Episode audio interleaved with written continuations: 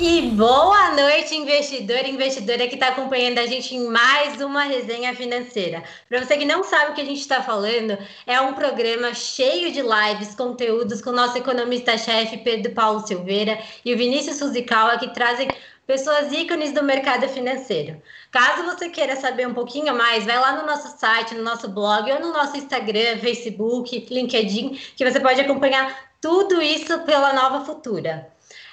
Só para comentar, pessoal, essa live vai ficar gravada aqui no nosso canal, tá? Se você não conseguir assistir até o final, assista, porque vai ter sorteio no final, que tem um pessoal aqui no, no YouTube já perguntando.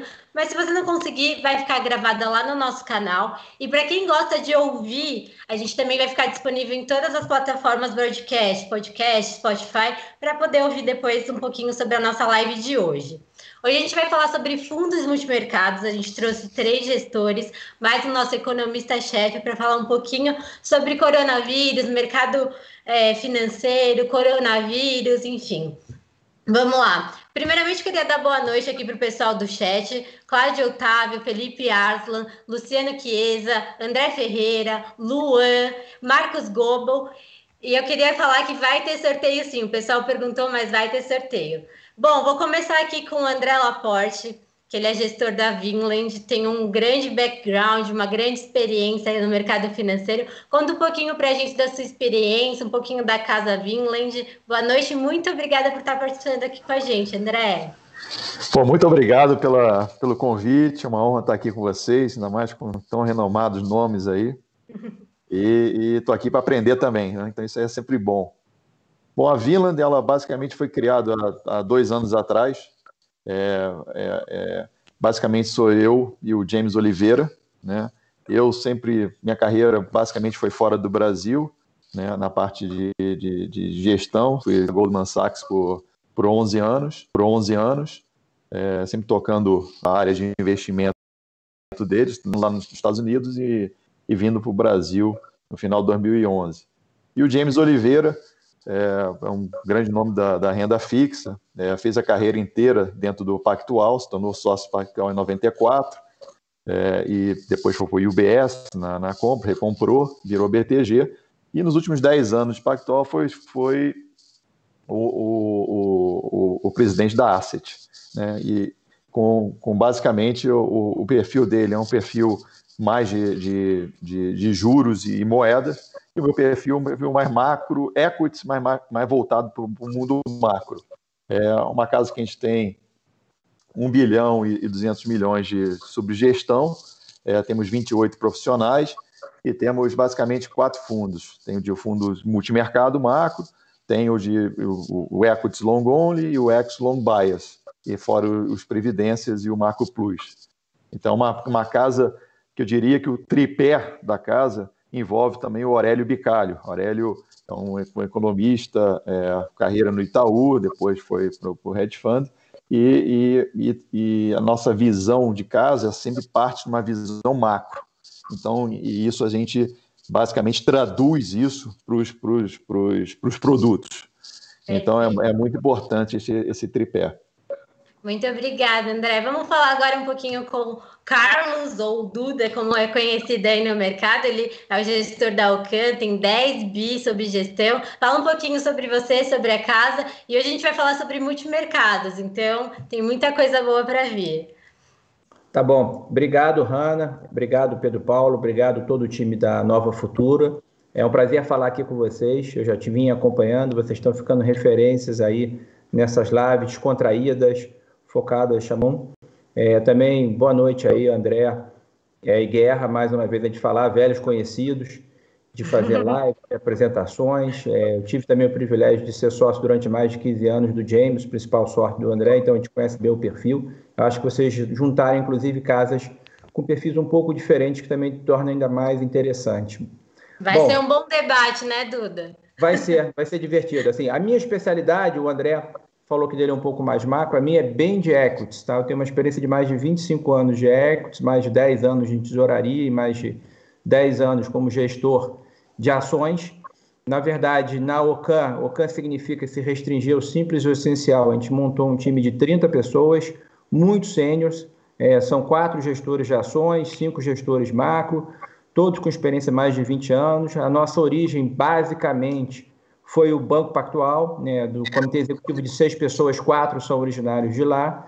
Nossa vantagem comparativa é uma é, cobertura internacional muito forte, normalmente nós temos mais de 50% das nossas posições fora do Brasil, o que aí já vem uma vantagem para multimercado, multi-estratégia, né? Você não precisa estar com o Brasil é, em voga, o Brasil sendo o país alfa, né? Alfa é o que lidera, quem depende do direcional para você gerar valor. É, você pode é, gerar valor, inclusive, fora do Brasil, tá? E a gente atua um multimercado, multi-estratégia. A característica nossa que se diferencia um pouco da Alcan, a Alcan tem um, é, um histórico de mais de 10 anos, como você falou, 10 bilhões sob, sob gestões, principalmente focado em multimercado, multi-estratégia, são 8 bilhões de reais. A gente tem um fundo de liquidez D mais um, que reabriu agora, que se chama institucional, para render CDI mais 2, um fundo moderado para render CDI mais 4, e fundos agressivos como retorno absoluto, que acabou de fechar para render CDI mais 8. O nosso diferencial é focar nesse alfa, ou seja, como a gente é focado em ações, a gente consegue fazer um jogo relativo que independe da direção do mercado para você gerar valor. Então, são fundos para qualquer cenário, fundos síntese para o investidor. E também é interessante porque os movimentos de juros foram muito fortes em todo esse histórico depois da estabilização, desde os anos 90. Só que agora a gente está chegando aos juros, chegou a 3% enquanto nós estamos falando nessa live. O Banco Central deu indicação de fazer um corte mais 0,75, ou seja, devemos ir para 2,25 que é uma situação que eu nunca vi tão favorável para investimento de risco, porque todos a gente vai correr... falar sobre isso na live. É, é, é uma taxa de juros que acho que pouquíssimos gestores já conseguiram ver por aí, né? Então, eu acho que é muito legal porque a gente carrega normalmente dois terços do risco em ações e um terço no macro, para gerar o valor absoluto em relação a isso. Perfeito, Duda. Muito obrigada. Felipe, vou deixar palavra com você. Obrigada por estar participando. Fala um pouquinho sobre a sua experiência, sobre, sobre a Legacy e muito obrigada mais uma vez. Não, obrigado pelo convite, a Nova Futura. Obrigado ao Duda aí e, ao André é, pela live também, conjuntamente. É um prazer bater um papo com todos vocês aí. É, espero trazer um pouco de informação aí, aprender também, que nem o André colocou, com vocês todos. É, bom, eu estou no mercado aí há mais de 20 anos, né? Minha carreira, fiz a carreira em tesouraria, passei por grandes bancos aí, né? Comecei minha carreira no Rio, no BBM, depois passei pelo Citibank por cinco anos e fiz a boa parte da minha trajetória no Santander. É, sempre tesouraria, sempre fazendo gestão de, de, de recursos, tomando risco, né? Tanto em equities como em renda fixa, como em volatilidade, câmbio. Em março de 2018, eu resolvi sair do, do, do, do banco né, e, e, montar a própria gestora. É, trouxe uma, uma, algumas pessoas comigo, depois outras pessoas também que já trabalhavam na nossa equipe se juntaram. Então, a nossa ideia sempre foi, né, desde março, a gente começou até, comecei muito próximo ali do, do André também, está com dois anos aí rodando a, a gestora, mas é, uma, é um time que já joga muito há muito tempo, né? Então, a gente a nossa intenção sempre foi dar uma continuidade ao nosso trabalho, trabalhar com a mesma equipe, com as mesmas pessoas, com a mesma organização. Né? A gente tem uma. Hoje a Lega está com quase 14 bi sob gestão, a gente tem um único produto que é o multimercado, que a gente vai explorar um pouco aqui a, as nossas ideias. É uma, uma gestora grande, né? porque tem um time de gestão hoje que tem é, exatamente 25 pessoas contando comigo só na equipe de gestão, mais umas sete pessoas na parte operacional, controles, compliance, etc. Né? Então, temos 30 e tantas pessoas. É, é, um grupo de especialistas, né? Então, acho que o nosso diferencial é o jeito que a gente se organiza, na verdade, é, uma, é ter um grupo de especialistas por, por classe de produto, por geografia. É, tudo que a gente pretende colocar na nossa, no nosso produto, que é um multi-estratégia, né? Por geografia, por produto, é coisa que a gente, a gente não faz nada de orelhado, a gente sempre se especializa, tem alguém tomando conta daquela estratégia. A gente brinca que tem cada estratégia tem um porquinho que vira bacon, se der errado, né? Então, a gente é, se especializa bastante no que a gente procura fazer é, para alocar risco de uma forma bastante responsável, sempre buscando uma, uma simetria favorável ao nosso favor, né, uma relação de risco-retorno muito boa, para no final que essas diversas estratégias componham conjuntamente dêem um resultado com uma volatilidade adequada para o nosso cotista. Nós também somos investidores do fundo, é, queremos sempre queremos sempre buscar a rentabilidade possível ajustada pelo risco. Tá? Perfeito, muito obrigada, Felipe. E muito obrigada, Pedro Paulo Silveira, nosso economista-chefe, que vai nos ajudar aqui a conduzir alguns, alguns temas polêmicos sobre o contexto macroeconômico. Boa noite, Pepa. Boa noite a, a todos os gestores, boa noite a todo mundo aqui que está participando. Legal esse encontro, é, é, é demais. É, é legal ver tantas cabeças super especialistas compartilhando ideias. E daqui a pouco a gente vai fazer pergunta, né, Hanna? Você tinha mais uma pergunta para fazer, não é isso? É, tem, eu tenho uma pergunta aqui para começar aqui a nossa, a nossa live. Quais são as estratégias de multimercado? Eles são separados em caixinhas, é isso mesmo? Quem quer, quer responder? Vamos para o André. André, começa aí. Como que, é, como que funciona a cabeça de um gestor multimercado? Então, o, o basicamente o dia a dia, é, a, a parte boa do multimercado que você tenha, te possibilita né, investir em vários ah, diferentes ativos no mundo inteiro. Então, você, você tem equipe que, é, de certa forma, que olha juros, você tem as pessoas, os outros gestores, traders que olham câmbio, câmbio, você tem os outros que olham é, é Bolsa Brasil, Bolsa lá fora, e tem uma gama de, de, de pessoas qualificadas na gestão que estão sempre procurando é onde estão as oportunidades, né? onde, onde é... então a partir desse momento quando você traça um cenário macro, né, vindo mais do time de análise econômica e debates etc, você começa, você pega todos esses ativos e, e tenta entender quais são esses ativos que, que não estão tão mal precificados. E aí você é, é, é, faz um, é, é, você cria um portfólio, com certeza baseado na parte que a gente chama de risco-retorno, né? É, é, e, e, e, sempre procurando, né? às vezes, de certa forma, você pode, você tá, pode estar muito, muito otimista, só que você não consegue estar otimista é, em todos os, os, os, produtos, porque senão o seu risco do teu fundo se torna um risco é, é boçal. É, então, você está sempre equilibrado né, tendo apostando mais nas ideias que vão dar um melhor retorno e às vezes até usa os outros ativos como proteção para essas carteiras. Então a ideia do multimercado, a parte boa, é que você tem uma infinidade de, de, de, de produtos para tentar extrair valor. Perfeito. O Guerra, me conta aí na Legacy, nessa, nessa de caixinhas e caixinhas, a caixinha de equity, a caixinha de ação, foi bem movimentada durante esse período? Conta aí pra gente, teve alguma oportunidade? No setor de varejo, como é que tá? Teve bastante, sem dúvida nenhuma, né? Acho que, só complementando o que o André colocou, né, dentro da, do multimercado, é, acho que a felicidade, né? Porque a gente não precisa nunca, a gente não está amarrado, tem que ficar comprado, otimista com nada, né? Com fundo de ações, por definição, ele está sempre comprado em ações, né? Um percentual X ou total ou parcial do fundo, mas está sempre apostando meio na direção a favor. Então, quando a bolsa cai, é quase, é, é muito provável né, que esse fundo, a não ser que ele faça uma seleção espetacular, é, ele consiga parar de pé e não caia.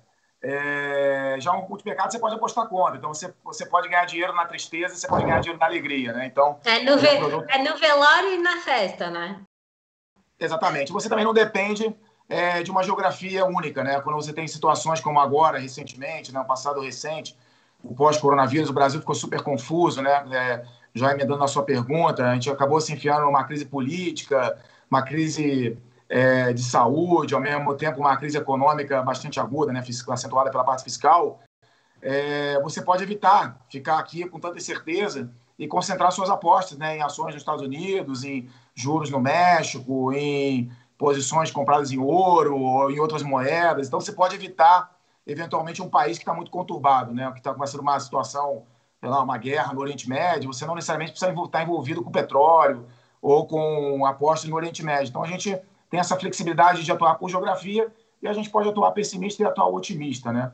Nessa passagem é, recente, muita coisa mudou. Né? Acho que, para responder de forma é, direta a sua pergunta, né? assim, a nossa missão, acho que tanto do Duda como do André, né, a gente e mim aqui na, na Legacy, a gente tem aquela. A nossa missão é sempre antecipar o cenário é, da melhor forma possível, né? construir o cenário, fazer nossas apostas. Mas nem sempre é possível. Às vezes você é atropelado por uma, por uma circunstância política ou por uma pandemia, como a questão do Covid, né?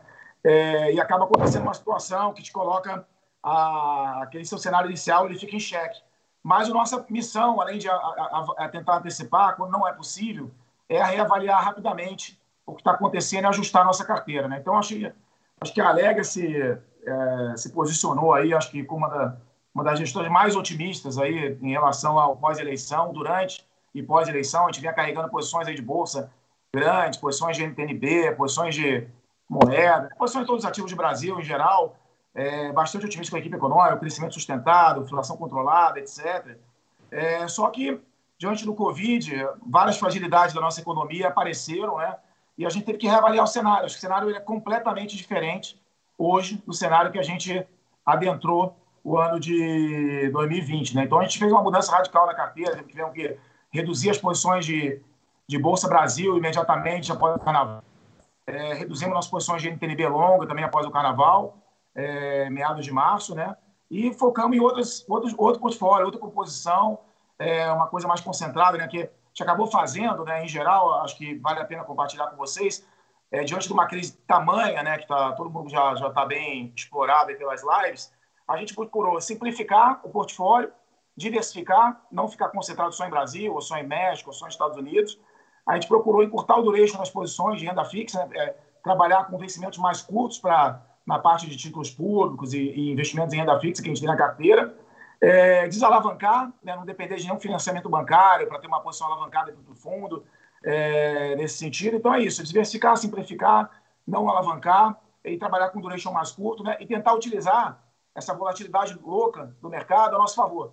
Né? Em vez de você ficar reagindo aos flow, né, às notícias e, e, e ajustando o portfólio para um lado e para o outro, você tentar construir uma qual que vai ser a nossa carteira pós-Covid e tentar usar todo esse balanço do mercado para ir comprando as ações que a gente gosta, aplicar juros onde a gente acha importante, é, comprar as moedas que têm valor, né, ou instrumentos financeiros também que a gente, a gente já valor. Então, a gente foi aproveitando para trabalhar dessa forma. Né? Toda aquela volatilidade louca, limite alto, limite baixo, a gente foi aproveitando para comprar ações de empresas pouco alavancadas, balanço sólido, líder de mercado, é, que vão sair muito mais fortes dessa crise do que entraram, é, com market share maior. Então, foi isso que a gente buscou ao longo desse processo, reajustar o portfólio, simplificar e ter coisas mais sólidas é, e menos alavancadas na carteira. Tá? Acho que um apanhado né, do desafio que foi esse mês de março e começo do mês de abril. Perfeito. E na o que, que aconteceu, Duda? Teve muita mudança de portfólio, pessoal correndo muito. Conta pra gente. Não, foi, foi interessante, né? Eu acho que é legal também falar o Guerra, o André, falou muito da nossa experiência, todo mundo aqui com mais de 20 anos de experiência, porque é, a experiência conta muito. Né? Então, assim, foi o que o Guerra falou, né? Você tem alguns cenários, você antecipa, mas também algumas coisas são absolutamente imprevisíveis, por isso que eu acho que o multimercado também é bonito, porque ele sempre carrega proteções, né? Então você proteções a um, cenário, ou seja, você compra as empresas boas, vende as empresas não tão boas, né? É, a, a, a, gente, é, na UCAN, a gente segue uma filosofia muito simples, né? O UCAN, inclusive, é, é se restringir ao simples e ao essencial. Então, antes da, da crise, a gente tinha dois temas globais que a gente perseguia. O primeiro era da tecnologia. Então, a gente estava primordialmente investido é, é, nos países com vantagem comparativa em tecnologia, principalmente Estados Unidos e China, principalmente Estados Unidos, que a gente já tinha um ambiente de investimento mais favorável. Então, a gente estava perseguindo isso. E foi uma aposta muito correta, porque a gente persegue esse tema mais de um ano, por exemplo. Entramos em janeiro, a gente achava que o fluxo viria para a Bolsa Americana, não viria para o Brasil, por exemplo, porque o Brasil tinha uma questão de não crescimento e uma questão de ESG, né, Environment, Social Governance, que não, tava, não tinha um protocolo no Brasil para investimento, então não era já foco. Então a gente é, focou realmente no mercado americano, empresas é, com um tema também claro como 5G, a computação quântica, como a Apple. Então a gente pegou bastante esse movimento, só que em janeiro, ali, a, a Bolsa Americana, inclusive, se valorizou muito, a gente até diminuiu as posições. No Brasil, em janeiro, é, é, e aí, quando veio um aumento da volatilidade, também é interessante. Né? A gente tem uma meta de volatilidade, né? que é a variação. Numa crise, a volatilidade dobra, triplica. Então, é interessante. Por exemplo, o nosso fundo que tem uma meta de render CDI mais 8, é, se a volatilidade dobra ou triplica, você pode atingir a meta com metade ou um terço do risco. Então, isso é bastante importante a gente sempre ter essa meta para você ajustar. Então, primeiro a gente baixou por valuation lá fora, que era a principal posição, é, e depois a gente baixou porque a volatilidade. A nosso histórico de também dá uma vantagem que a gente não carrega um portfólio quando você não tem um, um tema, vamos dizer assim, macro, um tema setorial como tecnologia muito forte, ou ele está sendo sobrepujado por, uma, por um risco muito forte. Então, a gente, primeiro momento, a gente zerou completamente, porque lá fora a gente não tem o mesmo círculo de competência de cobrir as empresas aqui, você precisa de um tema macro. E foi muito certo. É, aqui no Brasil foi diferente. A gente, primeiro, é, antecipou que não viria o fluxo para a Bolsa e chegou em janeiro é, é, desconfortável, já com alguns valuations já via diminuindo. E aí o nosso também, o nosso time macro, ele revisou as projeções, a gente começou a esperar, os dados já no quarto trimestre já vinham mais fracos do Brasil, a gente revisou sobremaneira já o crescimento antes do coronavírus para o Brasil. O mercado esperava em torno de 2,5%, é, a gente esperava já em torno de 1,5%. O Guerra, inclusive, me deve um jantar que eu apostei para ele que o crescimento era menor que 2,5%. Ele, como ele falou, estava tá, muito otimista, mas ele tem sempre o mérito de estar rapidamente. Jantar, hein? É a vantagem. Vai rolar? Vai pagar? Vai pagar? Vamos, claro, vai ser um, vai ser um prazer. Diante desse choque, eu acho nós, diante desse choque tem que cancelar. Pois é. A gente já está convidado, viu? Já, já agenda já, aí. E já vamos fazer uma aposta na sequência de qual vai ser agora o pingo para frente. Então tem direito, quero, quero, quero direito de recuperar. Então, eu, quero, eu quero ouvir ah, depois. Eu não estou otimista, então se você continuar otimista, é, é, você vai me surpreender, mas eu não estou otimista, mas a gente faz essa aposta. É, mas você vai ter que pagar esse jantar, tá? Não vale ficar rolando a aposta, não. Não, vamos pagar, tá, tá, tá, tá promessa é. vida, vamos lá. Então, o que é bonito do multimercado? Você não só tem países que você é alfa, como o mercado que a gente acha melhor. E aí, quando a gente revisou, a atividade mais baixa significa que o Banco Central poderia cair mais os juros, porque a inflação seria menor, e a Bolsa seria menos atrativa. Então, a gente aumentou a alocação em juros e diminuiu na Bolsa. Na Bolsa, a gente trabalhou muito redeado. Então, a gente chegou na crise com posições totalmente redeadas em ações no Brasil, posicionado nos juros, que era o mercado onde você tinha a expansão. É, então, a gente chegou muito, muito bem na crise. Tanto que em março, é, mesmo com a queda de mais de 30%, nós que somos focados primordialmente em ações, os fundos da Alcan, todos, multimercado, multi-estratégia, teve uma performance positiva. E aí, como o Guerra falou, quando a bolsa cai a 30%, tem ação boa que cai 30% e ação ruim que cai 30%. A ação ruim é uma nossa filosofia é simples. A gente exige que as empresas que a gente investe tenham uma geração de caixa maior que 10% e o retorno é, sobre o patrimônio maior que 15%. Senão a gente não investe, a gente casa o velho com o growth. E ali tinha empresas que encaixavam e empresas que não encaixavam, então a gente conseguiu ir comprando mais, como a volatilidade era muito grande, o risco era muito grande, comprando mais protegidos e desde os últimos 60 dias a gente praticamente compra todo dia o mercado, protegido aqui no Brasil. E aí voltamos. É, o nosso tema, olha o que é bonito quando você tem um tema com alfa, independente do mercado. O tema de tecnologia e o tema de desaceleração global que a gente buscava, que era juros para baixo do mundo, ficou exacerbado com o coronavírus, ficou mais forte ainda. Então a gente voltou comprando fortemente tecnologia, protegido com os setores tradicionais, e aplicando fortemente os juros, principalmente no Brasil, é, Estados Unidos, é, é, México, é, as moedas, o dólar perseguindo ainda valorizar enquanto as moedas de mercados emergentes, e a gente ganhou dinheiro que a gente sempre foi procurando proteger em commodities. Então a gente pegou o movimento da queda do petróleo, redeamos também o minério de ferro contra a Vale. Então, assim, a gente foi agregando valor também em outros mercados. Perfeito. Pepe, e você, está otimista? Como que, como que você vê toda essa leitura aí do pessoal? Me conta um pouquinho. Eu, eu vou propor uma, uma, uma, um pouquinho, organizar a coisa diferente. Eu gostaria de fazer mais uma pergunta para depois lá. a gente olhar para frente. Uma Perfeito. pergunta que eu acho importante, porque todo mundo aqui falou que está alocado nos Estados Unidos em tecnologia, China, Paraguai, Uruguai, México, Ceilão, todo mundo alocado no mundo. E o nosso investidor, ele compra a bolsa. Como é que vocês fazem para alocar as cotas dos fundos que vocês têm investidores aqui no Brasil, que estão em reais, para alocar nos investidores, nos ativos lá de fora. Qual que é a sistemática? Como é que o investidor brasileiro pode chegar a isso? Através das suas cotas ou tem um caminho das pedras que eles possam fazer? É segredo. Você acha que eles vão contar aqui para gente? tem que contar. Eu, eu posso. Quem quer começar? Pode ir, manda ver, manda ver. Eu vou lá, assim, eu vou falar o seguinte. A, estrutura é parecida entre todos, né, no sentido de como é, acessar o mercado de terra. Assim, numa pandemia é interessante, né? É, não tem gestor vivo que passou por uma pandemia. Né? A última foi a, a, a gripe espanhola há mais de 100 anos atrás. Né? E todos nós, provavelmente, quando começou a, o coronavírus, achávamos que era uma endemia, porque essa a gente passou. A gente passou a H1N1, a, sua, a gripe asiática, você é uma coisa trágica, de dimensões, mas mais setoriais. Não é global, isso a gente nunca viu. Então, é, a primeira coisa que eu acho que o gestor foi falado muitas vezes aqui para aprender, o gestor tem que ter muita humildade. Então, é claro que todos nós estudamos o dia inteiro o coronavírus, eu vejo muita gente explicar, mas nem epidemiologistas, cientistas é, têm um grande consenso. Então, a gente teve a humildade de, no primeiro momento, justamente baixar o risco.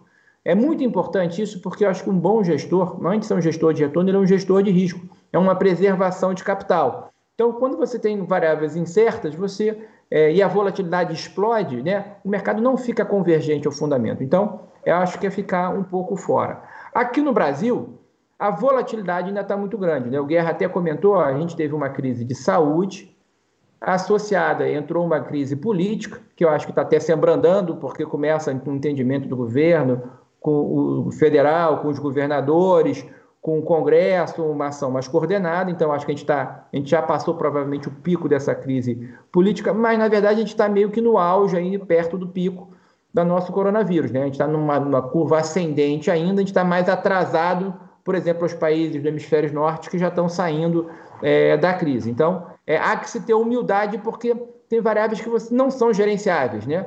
A gente mais ou menos espera que daqui a um mês você comece a ter uma flexibilização maior, a gente volte ao normal, mas você não sabe exatamente o horizonte temporal disso. Então, é, teve algumas coisas que eu acho que são inexoráveis, como a gente falou, né?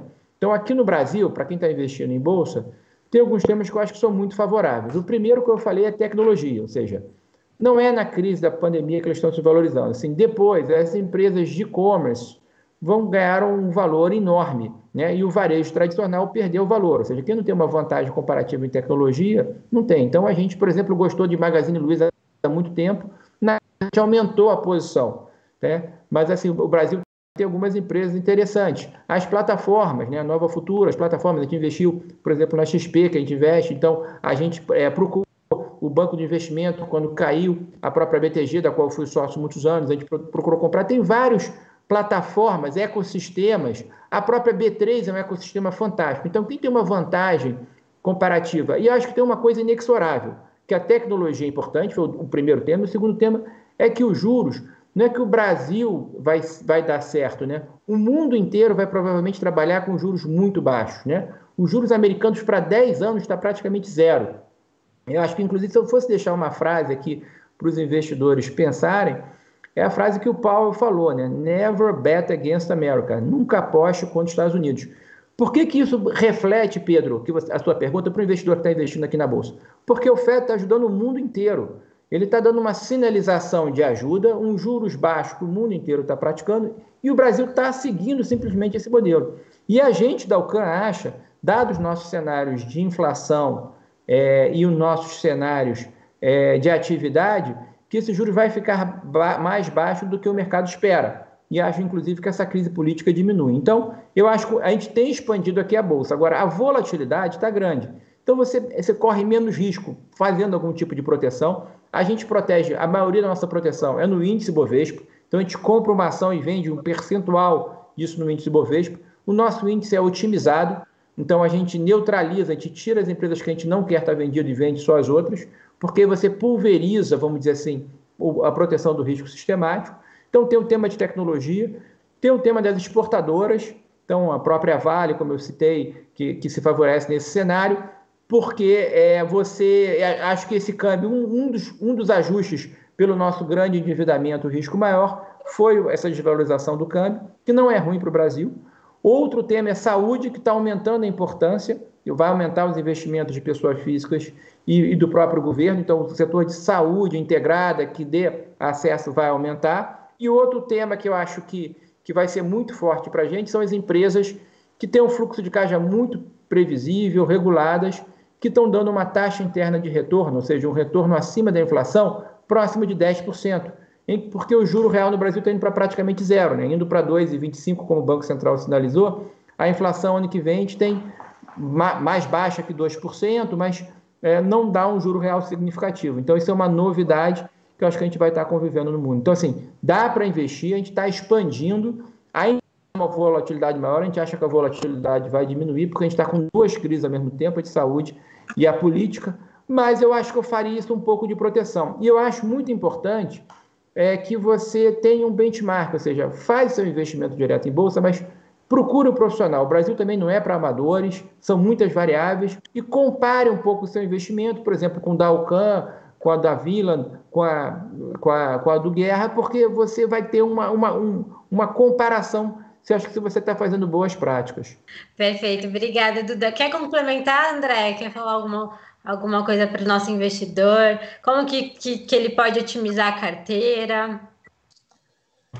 O que a gente fez, né, no caso da Vila, é, durante a crise, a gente entrou, que é até um tema que eu acho que é até é importante né, a gente mencionar aqui, a gente entrou no, no ano o Duda falou, a gente olhava os valuations até dos, dos papéis, você fala, putz, né, Bovespa 120 mil, né, um crescimento talvez de 2%, e, e a gente, com certeza, a gente não tinha a visão é, do que ia acontecer nessa, né, com, com, né, nessa, o ataque do coronavírus. Mas a gente estava bem preocupado com as eleições americanas. A gente achava que existiam candidatos lá atrás, até dos, dos partidos democratas, que eram, eram muito anti-mercado. Né? É, acabou esses candidatos né, sendo saindo na, nas, nas, primárias, mas aquilo nos preocupava e a gente achava que a volatilidade ia aumentar bastante no mercado. É, não só pelo. E, e, o, e o, aquele, aquela parte de risco-retorno já não compensava tanto pelo, pelo, pela, os valuations do, dos papéis. Então a gente diminuiu bastante, a gente comprou muita proteção.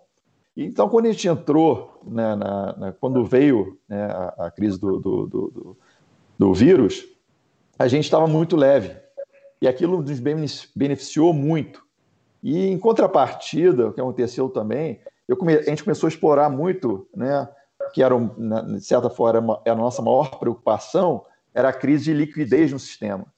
Porque, né, que nem o Duda falou, esse, assim, é, é, essa injeção de, de, de capital dentro da, da, da, economia, né, é, tanto fiscal como até monetária, apesar de monetária não tinha muito, os juros estavam bastante baixos, é, nunca foi visto antes. Eu, em 2008, né, eu na Goldman, né, sendo atacado, a gente estava no olho do furacão, e eu, é, eu tinha um comitê de 15 pessoas para tentar resolver a parte de liquidez do, do, do, do banco, né, que os bancos estavam todos sendo sendo é, é, com, com, com, grandes problemas de, de, liquidez na frente. Aquilo, né, a primeira coisa que eu pensei, falei, putz, vai ter uma crise de liquidez. Só que o, e, e foi o que a gente aconteceu, a gente shorteou o mercado, a gente achou que o mercado ia ficar, shortear quer dizer vender, né, é, num cenário é, apostando no cenário pessimista. WhatsApp aí para o pessoal. É, é, basicamente, você está apostando num cenário é, pessimista. É, é, isso, o Fed não entrou no, logo no começo, ele agiu primeiro na, na, no lado monetário, baixando mais as taxas de juros, mas aquele estímulo financeiro veio lá quando, né, o, quando, quando depois que o mercado ter, ter, ter caído bastante e aquilo nos proporcionou, né, de certa forma, alocar em posições que a gente achava que faziam sentido no cenário, e a gente também teve uma performance é, bem positiva para março. Então, é, é, é, e hoje, né, olhando mais para frente, entrando já de repente numa discussão, que, que a gente espera, nos, quais são os próximos capítulos disso, né? A gente vê, né, é, é, gente está tentando entender se essa, essa recessão, né, porque a gente está numa uma recessão tremenda no mundo inteiro, né, e se essa recessão vai ser curta ou ela vai se prolongar. Né? O mercado hoje, como um todo, ele está, tá, não tá, não estão dando tanta importância né, para o primeiro trimestre, para o segundo trimestre, partindo do pressuposto que, que tudo vai normalizar e a, e a vida vai seguir em frente a partir do, do, do terceiro tri. Né?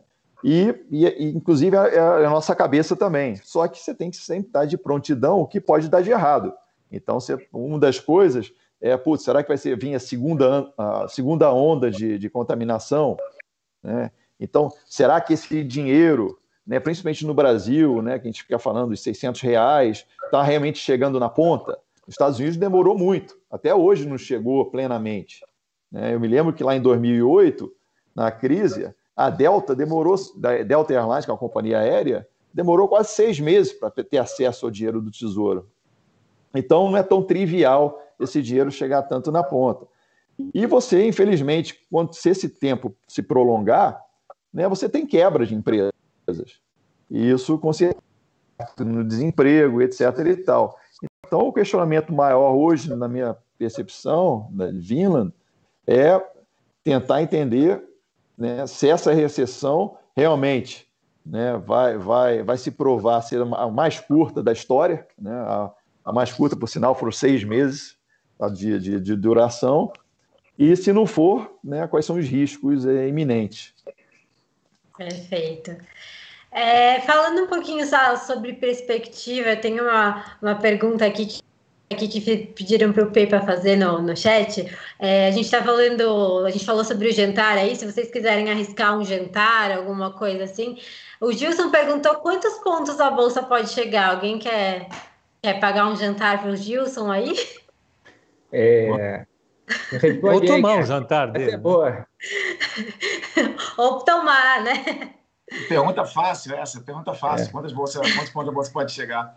Eu acho, que... eu, eu acho que eu vou emendar uma pergunta, porque essa, essa resposta está vinculada ao cenário que vocês têm, já que o, o André começou com o cenário, de certa maneira é, é, o Dudu também, então já jogar no teu colo essa pergunta que eu acho que é a mais fácil de todas, evidente. Uhum. Vocês trabalham com cenário de queda do PIB de quanto?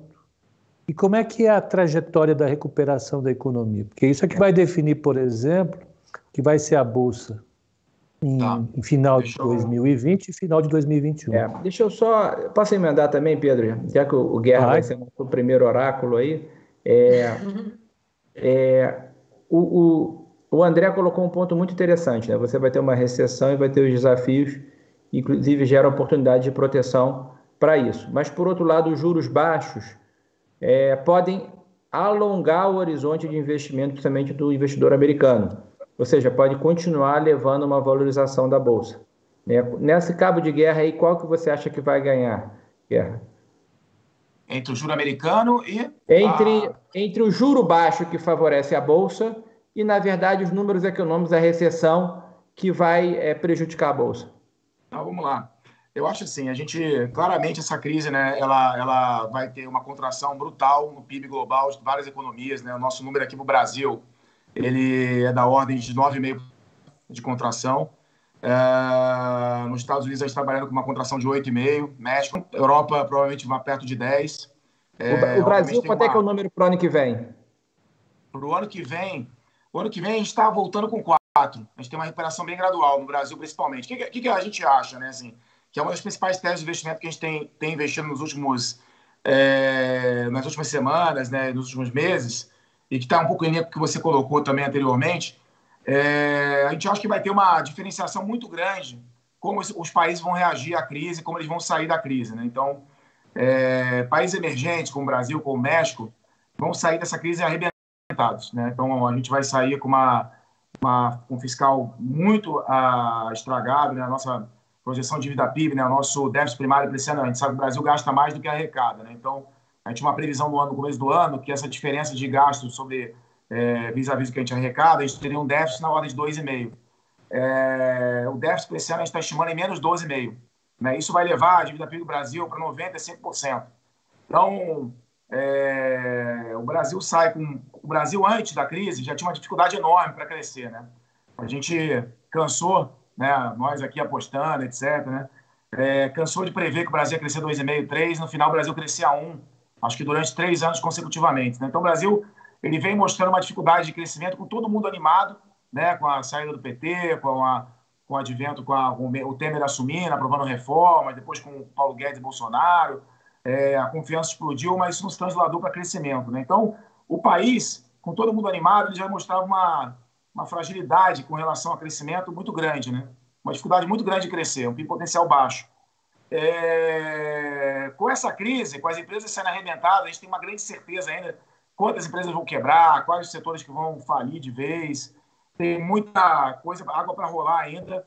A gente está, uh, nesse momento, apenas rolando a dívida de uma série de empresas, uma série de setores, que a gente não sabe quando e como vai voltar. Né? Então, é, o país vai sair com uma dívida fiscal muito maior, com uma dificuldade ainda maior de crescer, com a necessidade de aprovar reformas fiscais mais duras que anteriormente e com a situação política mais conturbada do que a gente tinha no final do ano passado, começo desse ano. Né? Então, perspectiva para o Brasil, infelizmente, ela não é tão favorável. Obviamente, boa parte dessa perspectiva não favorável, ela está, de certa forma, nos preços. Né? Foi a bolsa que mais caiu, foi a moeda que mais depreciou, é a curva mais inclinada. Então, a gente sempre tem que avaliar o preço das coisas vis-à-vis do cenário. Né? É... E a gente acredita também, né, paralelo a isso, que a economia americana, a economia alemã, a economia suíça são economias muito mais produtivas, menos burocráticas, né, muito mais é, com produtividade. Você manda embora e, e contrata com muita facilidade, é, muita flexibilidade no mercado de trabalho. Então, essa economia, o dinheiro chega na ponta muito mais fácil. Né? Eles já passaram por crises agudas como essa, já tiveram, como o André colocou, essa, esse desafio de fazer o dinheiro chegar nas empresas, o dinheiro chegar nas pessoas, chegar em tem que ser quem tem que ser ajudado. É, a gente não, nunca passou por isso, a gente está usando pela primeira vez uma série de ferramentas que a gente nem sabe quando vai ser aprovado, qual a velocidade que vão conseguir implementar. Então, assim, é, nessa saída da crise, a gente tem privilegiado, está investido nas economias que têm mais robustez e credibilidade fiscal. Então, tem investimentos na Suíça, na Alemanha, nos Estados Unidos, nesse momento, é, se sobrepõe à nossa vontade de ter investimentos em Brasil. Mas a gente sempre olha o preço, né? Como o Duda colocou, a bolsa já subiu mais lá, já subiu aqui, então isso foi até aqui nesse é, até aqui foi bom ter feito isso, né? Estar mais investido lá fora, vis-à-vis estar investido no Brasil. Olhando daqui para frente, né? É, acho que o Brasil continua com um desafio enorme, tem uma certa vantagem de preço para você aqui estar tá apostando na moeda, apostando na bolsa, etc. Nós ainda estamos mantendo a disciplina de estar mais investido lá fora do que no Brasil, mas começando a colocar posições mais direcionais, um pouco mais otimistas no Brasil, mas em menor escala vis-à-vis do que a gente tem lá fora. Né? Então, é, e respondendo a pergunta do, do Duda, né, com relação aos dados econômicos vis-à-vis a, a economia, né, tem, uma, tem uma diferenciação muito grande que a gente vê na tela da Bloomberg aqui, que está do meu lado, aqui na minha frente, e vis-à-vis o que a gente vê nos dados econômicos do noticiário dos jornais, né, reportado pela mídia. É, e essa discrepância faz muito tempo que não está tão, tão distante. Né? Mas eu acredito, eu pessoalmente acredito, que o estímulo principalmente nas economias mais desenvolvidas, menos burocráticas, que eu mencionei, ele é tão grande, tão intenso do ponto de vista fiscal e monetário, é, numa escala tão grande, e já tendo feito isso no passado e fazendo novamente agora, eu acho que esses países eles vão voar, é, vão sair rapidamente. Obviamente, eu estou aqui, se essa fosse uma crise só econômica, eu estaria muito otimista com a economia americana, com a economia alemã e com a economia suíça. Né? Como é uma crise de saúde, tem uma certeza adicional que a gente não tem como prever a segunda onda, se o vírus vem com uma segunda versão, uma mutação, não temos como saber se quem pegou, se não pega mais. Tem uma série, tem uma série de incertezas, né? não é a nossa especialidade, a gente tem que ler muito, estudar e tudo, mas não é aqui a gente vai botar, tomar esse risco, fazer uma grande aposta em cima de, uma, de algo tão incerto. Se fosse uma crise meramente econômica, vendo o tamanho dos estímulos, aonde estão os juros e por quanto tempo eu acho que ele vai ficar e os estímulos vão ficar, eu estaria extremamente otimista com os Estados Unidos, com a Alemanha, como eu coloquei. Né? Em relação ao Brasil, é, por outro lado, eu estou preocupado, porque eu acho que a gente vai ter a dificuldade de crescer, eu acho que a gente vai ter que buscar investimentos no Brasil com um pouco mais de segurança. Né? Então, no Brasil, acho que tem dois temas, né? É, desculpa me alongar, mas eu vou tentar ser breve aqui. Os dois temas do Brasil é o seguinte: como eu já coloquei, baixo crescimento, a gente vai crescer muito pouco. Esse 4 ano que vem aí, que é a recuperação desse menos 9, a gente vai voltar para o nível de produto, de PIB, que a gente estava em fevereiro, só em 2022, final de 2022, 2023. Então, a recuperação, na minha visão, vai ser muito lenta, vai ser muito gradual. Eu acho que o Banco Central vai ter muita dificuldade de parar a Selic. Ele vai cortar 75, depois o desemprego vai estar subindo, a inflação vai estar baixa, os dados vão estar horríveis, a PIN não vai reagir, e aí o mercado vai pedir mais corte, ele vai cortar. Então, a gente vai continuar cortando juros assim por mais tempo, eu acho, é... porque o crescimento vai decepcionar bastante para frente, né? É, e o outro tema ele é muito importante para o investimento, é o tema da repressão financeira. Né? Com juros indo para 2%, 2% é 2,25%, depois 1,5%, sei lá, o juro vai ser alguma coisa para mim entre 1,5% e 2,25%, na minha visão. É, com juros indo para esse patamar, as pessoas não vão ter opção. Ou você vai comprar dólar, ou você vai comprar bolsa. Né? Ou você vai comprar um imóvel, né? você vai comprar um ativo real. Nós, no mercado financeiro, não vamos conseguir comprar imóvel para os fundos. Né? Então, a gente vai comprar uma, uma ação, uma empresa exportadora, ou de uma empresa que a gente gosta, uma companhia regulada, de monte de saneamento, etc. Ou vão comprar exportadoras, aí, como Vale, Petrobras, JBS, etc., né? que são grandes exportadores, players globais. É... Ou você vai comprar dólar. Então, eu acho que se você fizer um portfólio no Brasil comprado em dólar e comprado em bolsa, e um pouco aplicado nesses juros de curto prazo, porque o juro ainda tem espaço para cair, né? tem muita alta para o ano que vem, e acho que a gente não vai conseguir crescer. Obviamente, o cenário de causa, se tiver uma ruptura, você vai perder, né? o dólar, de certa forma, vai te proteger nesse, nesse portfólio. Mas eu acho que exposto, você vai ver a Bolsa brasileira em dólar, dolarizada, muito mais alta. Né? Então, vai ter uma hora que você vai mais pessimista, quem vai andar vai ser o dólar. Na hora que a gente está mais otimista como agora, que parece que estão alinhando aí a, o político e tal, aí vai a Bolsa. E aí vai ter uma hora da Bolsa, uma hora vai o dólar. Quando você olhar a Bolsa em dólar, ela vai estar tá muito mais alta do que a gente está vendo agora. Então, o, o, o Guerra, que... dá para dizer, dá para dá chutar um intervalo no final desse ano, no final do ano que vem, em reais? É, puta, é assim. Sem compromisso. Externo, Se for comprometedor. Sem, sem jantar, não... né, Pepa? Não está é, valendo jantar. Eu, eu, prefiro apostar o PIB e a inflação, né? A, a... Eu, eu, quero, eu quero, eu vou, eu vou me arriscar então, Guerra. Deixa eu te livrar dessa então que eu botei. É, é, eu, eu acho que a bolsa é algo entre 90 e 95 mil pontos para o final do ano. É, se você é o que eu vejo de um valuation deprimido com uma taxa de desconto grande, eu não sou tão pessimista com o Guerra, entendeu? Que é outra opção que ele comprar uma passagem para morar no exterior. Para comprar bolsa, para correr todo esse risco, para ganhar 10 mil pontos, é melhor não, não comprar bolsa. Ô, Guerra, Guerra, olha só, só para falar que pediram uma previsão, estou dando uma previsão. É, eu faço uma aposta com você é, que eu vendo o PIB do ano que vem, porque esse ano é muito difícil, porque a gente não sabe se o lockdown acaba em junho, julho, quando é, então é, tudo depende do PIB desse ano disso. Mas eu, eu vendo o seu 4%, se você quiser. Eu acho que é menos que 4%, que nem eu fiz da outra vez. A minha previsão é 3,9%. Mas, o Duda, Duda 4 é pouco. Peraí, aí, quando a gente é acha pouco. que cai 7,5% com lockdown. Ah, então, então não vale. Né? 4 é pouco, 4 é zero. Então não vale. Você tem, você tem que fazer a o carrego. Anos, porque quando não, não. agora. Não, não, não, não. Vá, favorece, Deixa eu só colocar você, uma coisa que é importante. Porque com a recuperação no quarto trimestre, você está de uma base mais baixa. Você não, vai, você não, vai, ter tanto carry-over porque o quarto trimestre é melhor. Não necessariamente o que você está falando. Ah, mas se você cair mais, se você cair menos, você vai subir, você vai subir menos ano que vem. Isso é Bom, deixa, deixa, deixa, eu só colocar uma pergunta agora para o André. Ele está muito quieto ali. Eu quero provocar é, um pouco ele. Porque o que o, o que o Guerra colocou de maneira muito clara para a gente é que a percepção de risco em relação ao Brasil, em termos absolutos e relativos, subiu e vai continuar subindo gradativamente, porque a trajetória de deterioração, tanto do lado fiscal como do lado político, no cenário dele, está razoavelmente definida. É isso, o Guerra, eu acho então, a gente vai olhar para frente uh, uh, o Brasil com uma percepção de risco maior, mas tendo uma compensação, de outro lado, com uma redução da taxa de juro básica e algum tipo de atividade do Banco Central no sentido de achatar talvez a curva um pouco mais. Você acha que você concorda com o cenário dele de que nesse cenário, nessa situação, a bolsa possa manter uma trajetória de alta e ir buscando patamares mais altos, mesmo que a economia trilhando em caminhos tão incertos assim? Só fazer um parênteses, eu ah, acho que a, desculpa, bolsa, a, a, bolsa em dólar vai subir. Tá. a bolsa em reais, eu acho que tem uma imprevisibilidade enorme, porque eu acho Não, que se a gente perfeito, mais okay. vai em reais, depois vai o dólar, acho que a, a, bolsa em dólar, a bolsa brasileira em dólar, eu acho que ela vai estar muito mais alta, seja porque o dólar subiu muito, seja porque a, a enquadrou tá a situação... descontada a parte, descontado com você. Perfeito. Tá. André, trincha essa para gente. Eu, eu, eu, vou um pouco para o lado do, do, do, Duda no começo do, do, do live aqui, né? É, a, em vez de dar uma previsão de Bovespa, eu acho que tem companhias que estão bem descontadas, né? até num cenário de um dólar maior, que nem até o, o, o Guerra falou, né? as exportadoras.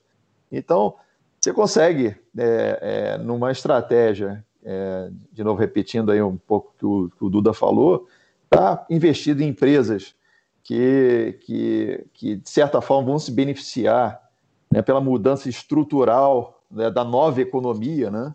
É, ou seja, esses online, etc., versus a Bovespa. Então, a Bovespa talvez vai chegar no patamar de 90 mil, 95 mil, eu estou mais para o lado de 90, mas não necessariamente isso traduz né, o, o, as oportunidades que você tem em companhias específicas, que é capaz de subir bem mais em termos de retorno absoluto. Então, eu estou mais otimista nessa. É, então, de certa forma, você ter essas companhias e ter um short Bovespa em cima delas, é, me parece uma, uma, uma, uma, uma bela estratégia.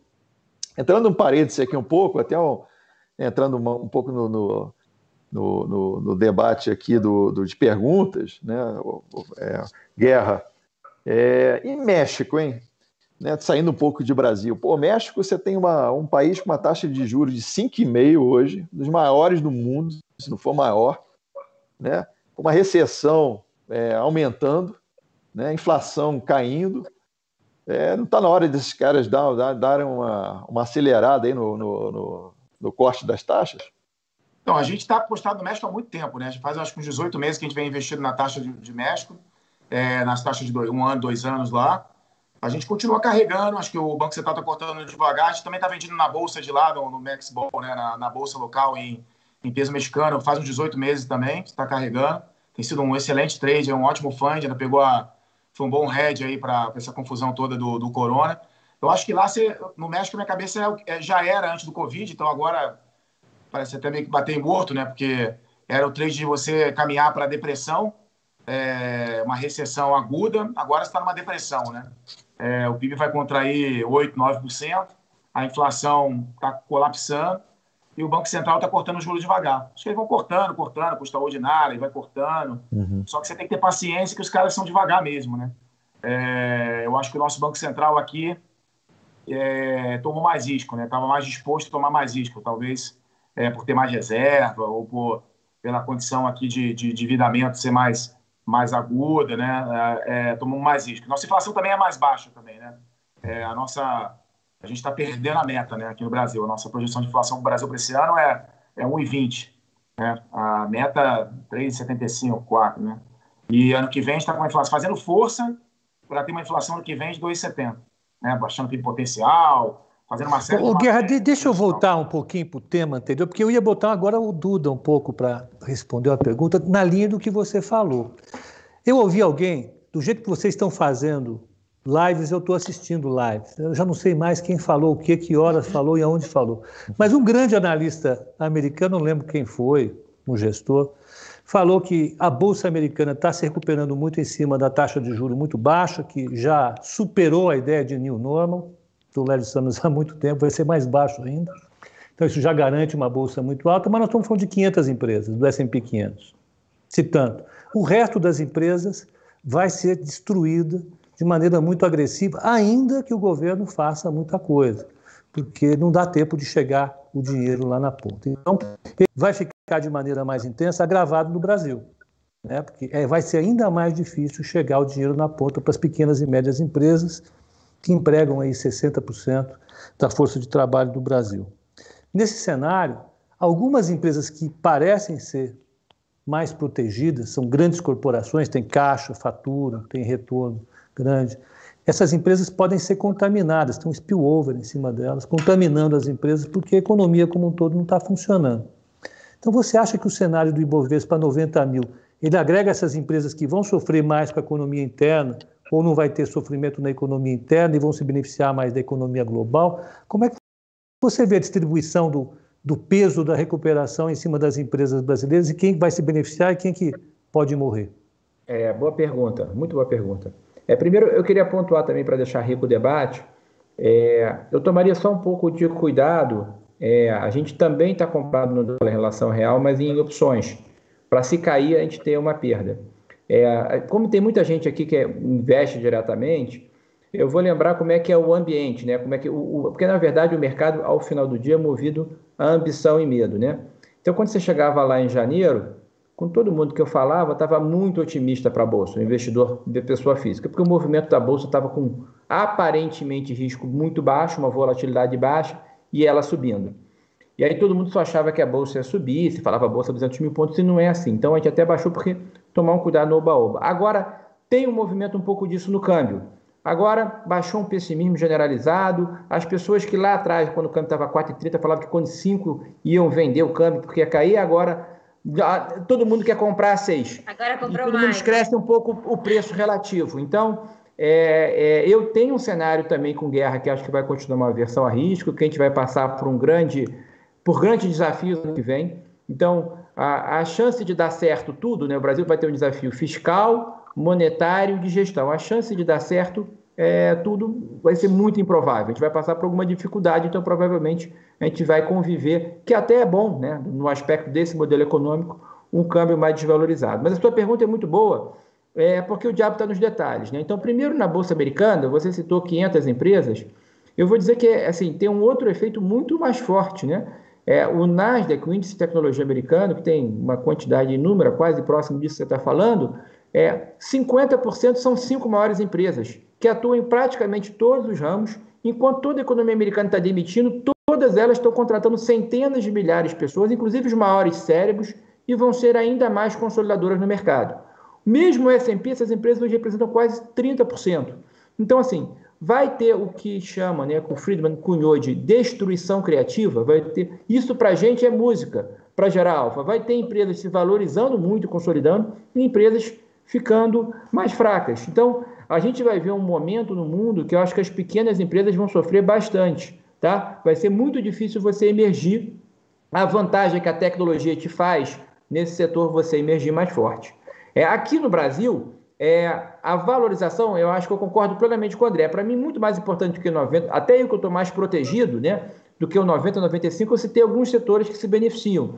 Então, você está um setor que é relevante na Bolsa, e eu acho que até pode subir porque está barato, mas não vai fazer uma tendência de alta, ou seja, não vai multiplicar muito dinheiro para frente, que é os bancos. Os bancos estão sofrendo muita concorrência, não vão ter crescimento de lucro, o banco, é isso que você falou, ele vai ter que refletir toda a economia, ou seja, a inadimplência é o pequeno investidor, é a pequena pessoa física que vai estar em dificuldade. Então, esse ano ele vai ter uma queda de lucro bastante, bastante forte. E depois eu acho que a gente vai ver um retorno normalizado. Nesse momento, um dos problemas da Bolsa é que eu acho que também vai, a gente não vai conseguir fugir de ter algum aumento tributário. Então, no banco já se fala, que é, que é um setor bem popular, né? Eu, já um aumento de contribuição social, então já vai ferir um pouco o banco. Já se fala, acho que vai ser inexorável diminuir ainda mais o teto do, do cheque especial, que é uma rentabilidade muito grande dos bancos, que é 8%. Quando a gente for discutir a reforma tributária ano que vem, vai ser mais forte ainda. Então, alguns benefícios fiscais no Brasil, como JCP, não pagamento de imposto sobre dividendos, provavelmente vão ser discutidos e vai ferir um pouco o valuation. Então, você vai ter que ajustar um pouco. Então, um exemplo de que é um setor relevante que eu acho que não pode acompanhar a preço 90 porque está muito deprimido, mas não vai ter uma tendência de alta, de alta contínua, não vai ser esse alfa. E eu acho que essa destruição criativa que existe nos Estados Unidos vai ser muito forte no Brasil, porque o macro não vai exatamente ajudar, como, como, gente, como eu, Guerra e o André falamos, entendeu? Então acho que vai ser uma pressão muito grande sobre pequenas e médias empresas.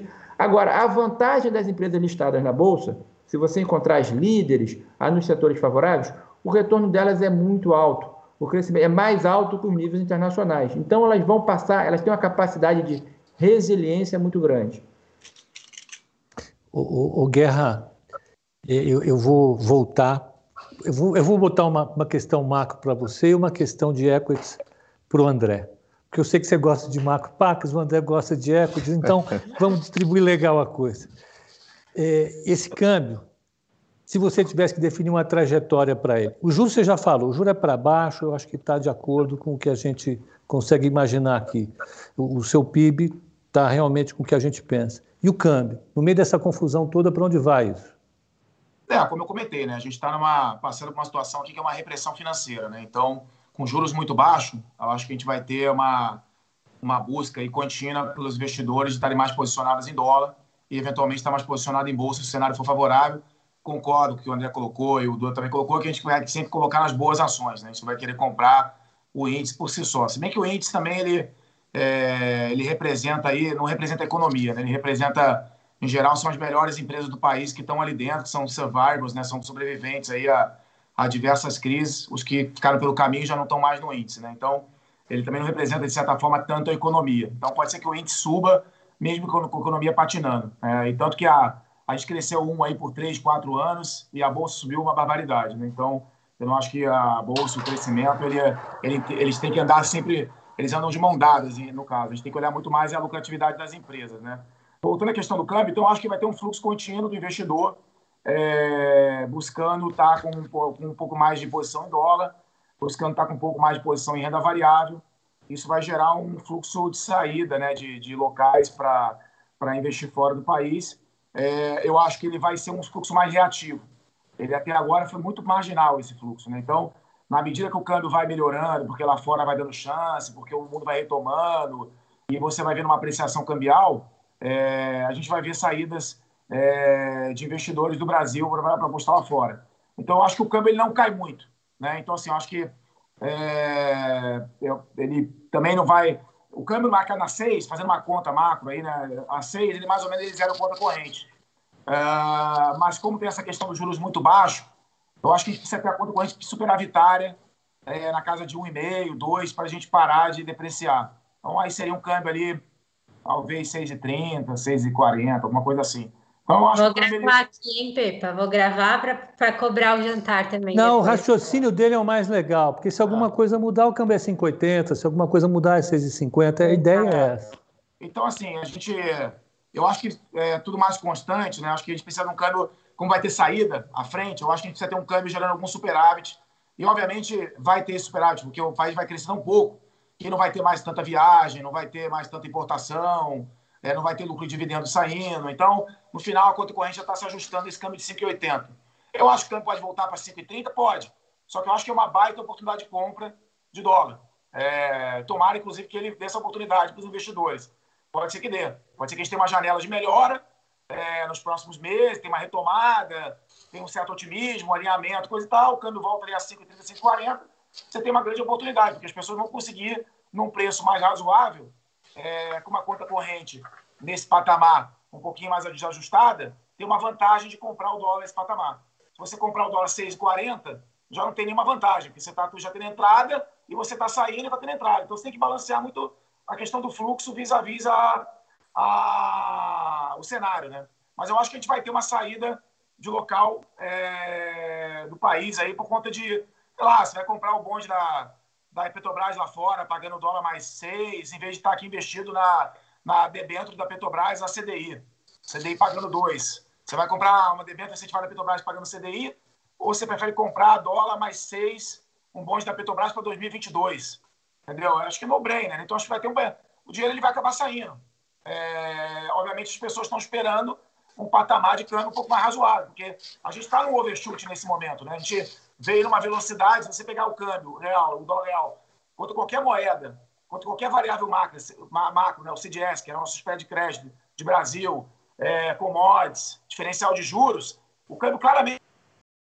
E normalmente tem apostado. Um deles é o setor de varejo. O setor de varejo é cheio de gente. Né? Tem alguns destaques que a gente já conhece. Eu gostaria que você comentasse um pouco desse setor, olhando para frente. E o outro é o de educação. O que você acha desses dois setores para a gente olhar daqui para frente? Eu acho que hoje em dia, é, a grande pergunta que, é, que tem um chiado, algum, não sei. A grande pergunta que a gente tem que fazer hoje em Rafa, dia. Eu, desculpe, Rafa, eu acho que é o seu, tá? Eu acho que tem que olhar hoje em dia em termos de setores. É, eu acho que muita coisa vai mudar né, que o Dura mencionou logo no começo, no meio do nosso papo, estruturalmente. Então, é, como é que a gente vai sair, né? Quais são os próximos passos aí em termos de, até no lado mais importante, né, que é tão atrelado a esses dois setores, é o lado social. Então, a, a primeira, né, com certeza, existem setores que, que tendem a não ver, né, talvez, muito lucro no, nos, nos, próximos anos. Então, cadeias de restaurantes, ninguém, talvez as próprias companhias aéreas né, estão saindo do sufoco com, os, com, né, com, os, com, os, com as ajudas do governo, mas com certeza ela pô, vai demorar né, um ou dois anos, provavelmente perto de dois anos, é, para elas é, é, fazerem a, a, a, reviravolta. E isso também é verdadeiro para os setores de, de consumo e o setor de, de, de educação. Porque, primeiro, o, o, o, consumo, a gente está apostando muito mais nessa, nas vendas online das companhias. Né, de, de, então, a gente tem Magazine, Luiz, a gente é, é, tem até, agora está olhando mais, a, mais é, é, intensamente a lojas Marisa, que estão entrando mais nesse, nesse, nesse setor, que é, uma, é, é o que eu diria que, que, em termos estruturais, quem não fizer esse movimento mais forte vai ficar para trás. Então, só que é, é, é, então está beneficiando mais essa cadeia é, é, meio Amazon likes, né? Amazon tem no nosso book, inclusive, é, a parte Netflix, né? A gente está entrando muito, é, muito mais para esse lado tecnológico do, do, do, do que o, o, né, o histórico, né? E na parte de educação, é, o modelo também vai virar, né? Então a gente, putz, a gente vê, né? Eu especificamente, né? Todos têm filhos, né? Eu tenho, meus filhos são adolescentes, né, estudam na faculdade fora do Brasil, é, é, estão aqui hoje, mas estão tudo online, né? E grande parte dessas faculdades, lá, lá fora, por exemplo, tem os endowments da Segura Barra. Grande parte dessas faculdades vão, já anunciaram que elas vão ter uma, uma né, o período de ficar em casa vai se estender até pelo menos até o final do ano. Então, é uma, uma mudança também estrutural que isso também pode acontecer aqui também no Brasil. Então, e, então eu acho, especificamente por setor de educação, você vai ter mais. É, é, é, você vai ter muita consolidação no setor.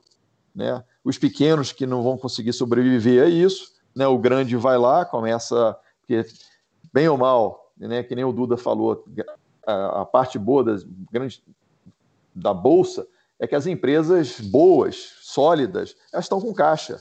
Né? Elas têm liquidez aí para surfar né, por ainda por uns bons meses. Isso, isso, se esse cenário econômico mudar, é, econômico social, né, é, isso com certeza vai fazer que essas empresas com esse caixa vai ser usado hoje usam muito mais como né, é, encaixa para em caso de sobrevivência, né, é, porque não sabe quanto tempo isso vai, vai, vai, vai levar, e talvez esse caixa vai ser usado mais para consolidação. Então, são dois setores que, que, que a pergunta foi muito boa, porque é, é, são setores que vão ser transformacionais no, longo, no, no médio e longo prazo.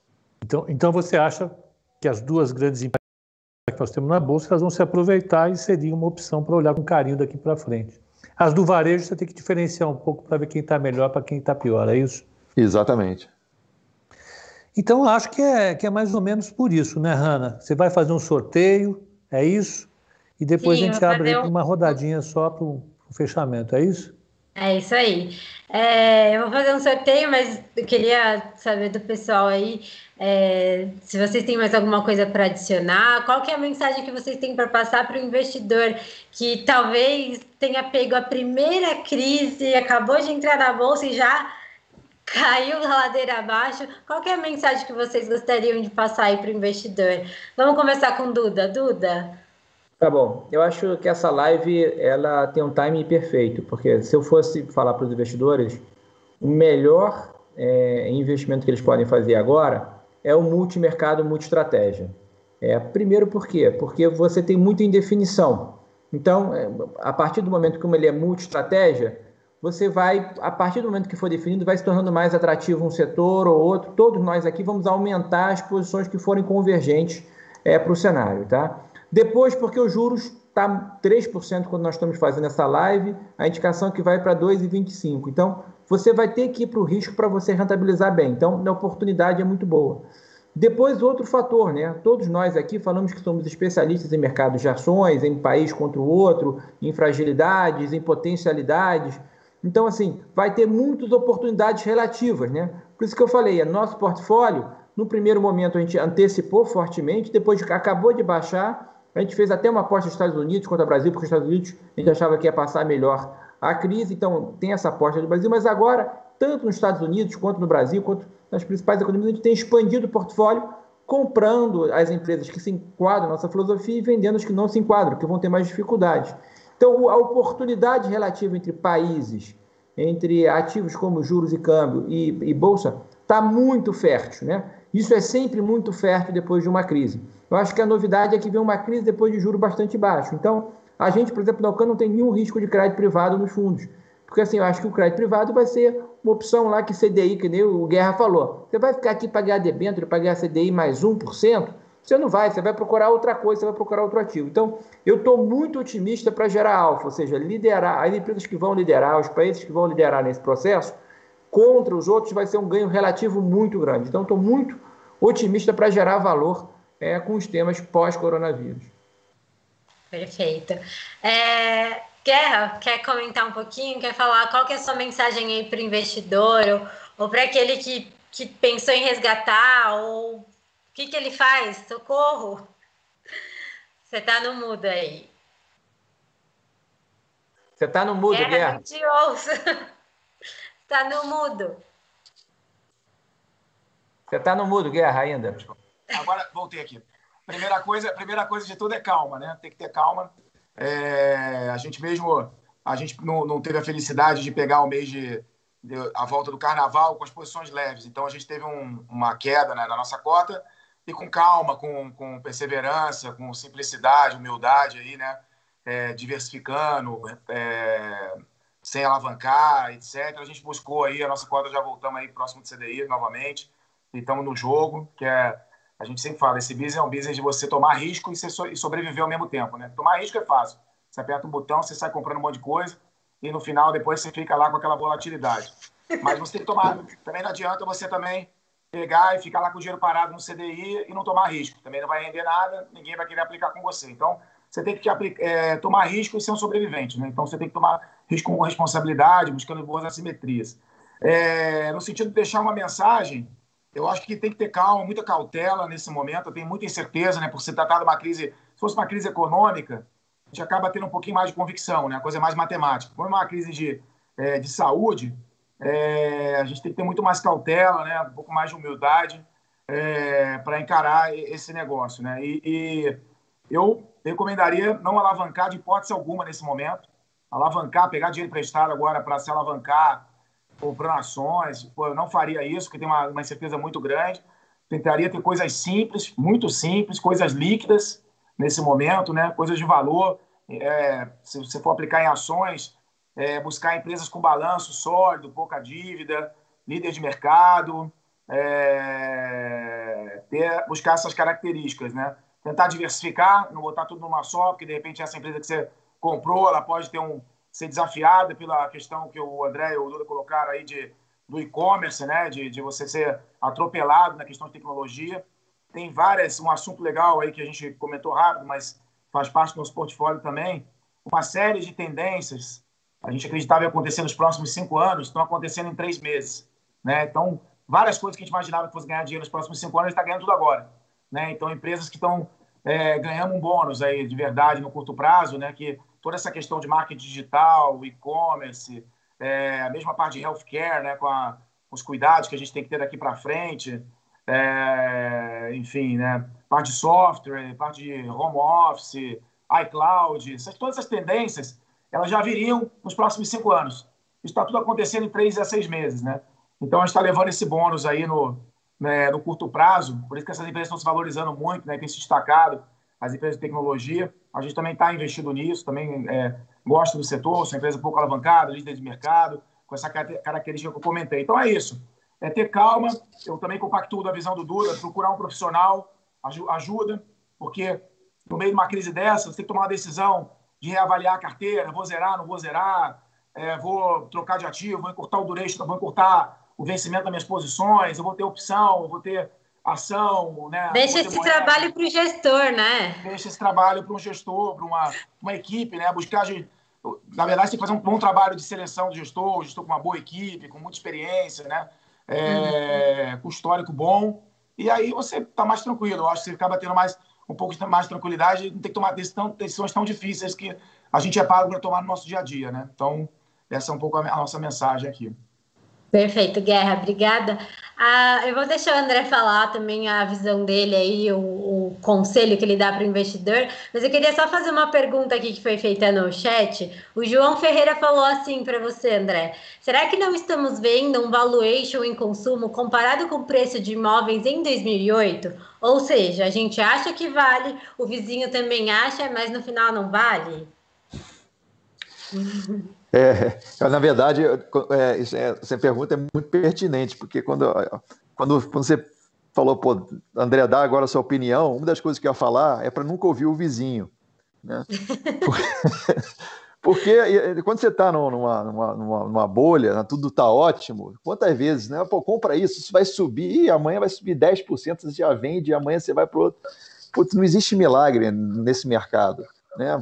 Eu sempre falo, o cara que vai, vai entrar, sair, entrar, sair, entrar, sair, o, o, o, final do jogo, se ele der sorte, ele, ele, ele não ganhou nem perdeu. A maioria das vezes ele vai perder, porque ele não tem uma visão. Né?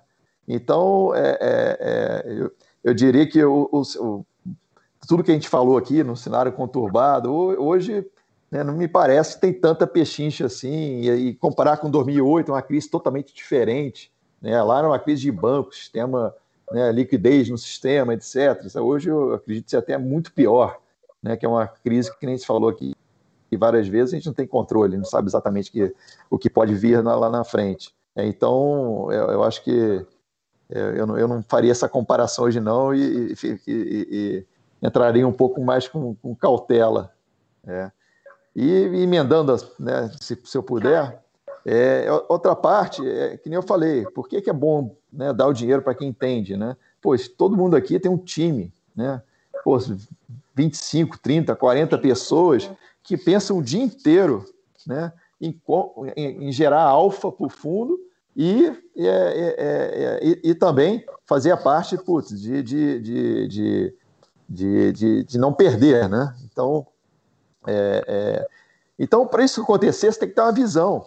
Você tem que né, é, olhar o mundo como um todo. Né? Uma das coisas boas que todo, nós três temos aqui, a gente olha o mundo todo. Né? O mundo hoje ele, ele é muito atrelado. O que acontece lá vai ter um, um efeito aqui e assim por diante, aqui, lá, de certa forma. Então, isso aí é, é, é, isso é, nos ajuda a entender mais né, a, a dinâmica e da, da, das, das oportunidades. E por último, então é não day tradear, né, comprar e vender, pô, tem uma visão, dê teu dinheiro para né, os profissionais mesmo, e mesmo dando dinheiro para os profissionais, que eu acho que é importante, é você realmente entender da casa, né?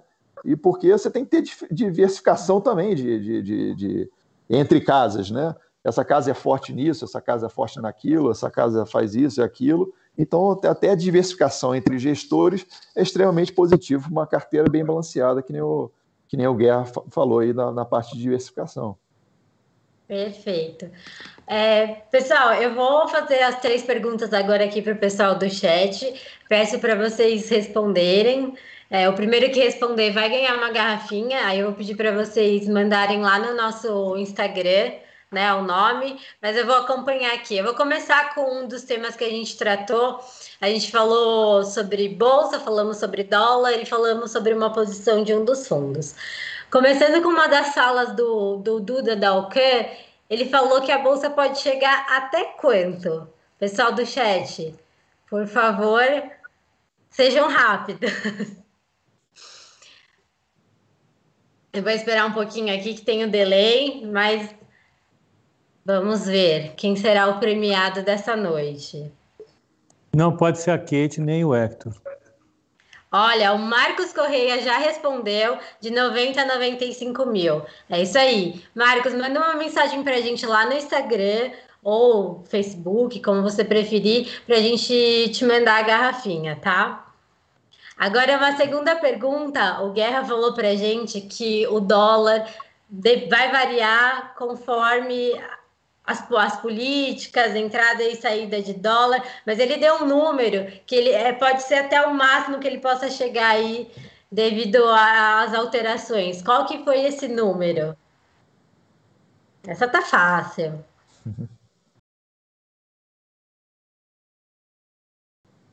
Olha, o Marcos Correia, ele acertou 6h40, mas eu ia deixar para mais alguém.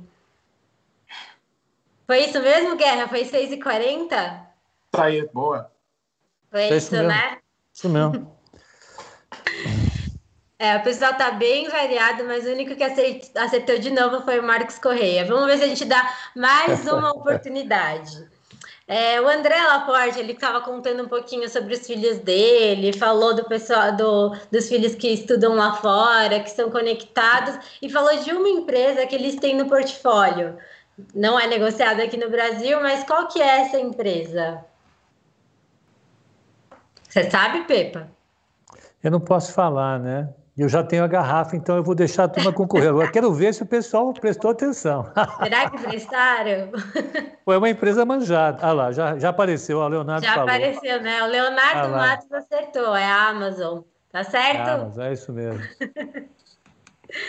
Gente, muito obrigada. Eu gostaria de agradecer de coração a, a participação de vocês. Acho que deu para fazer um debate bacana, deu para conhecer um pouquinho sobre as estratégias, um pouquinho sobre a visão de mercado de cada gestora, um pouquinho do, da, da, das sugestões que a gente dá para o investidor de primeira viagem.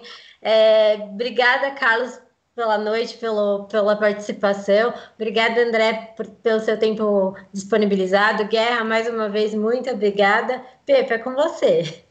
Bom, gente, muito obrigado. A Nova Futura vem fazendo essas atividades e agora chamamos esses gestores de, de ponta que estão aqui para ensinar a gente. Então, a gente conta com, com vocês para participar desses eventos educacionais e conta com esses mestres aqui, com esses é, é, essas estrelas do mercado para nos, nos, ajudar também. Isso é muito importante, não só entregar o alfa, mas distribuir um pouco dessa cultura para ajudar a gente a disseminá-la. Uma das funções da Nova Futura é exatamente essa: ajudar a disseminar o conhecimento de investimentos na nossa sociedade, que é bastante carente em relação a isso. Está no começo, mas a gente vai persistir demais nessa nossa missão e vamos fazer. Obrigado pela participação e até a próxima. Obrigada, pessoal. Boa noite. Até a próxima. Obrigado. Tchau, tchau. Obrigado.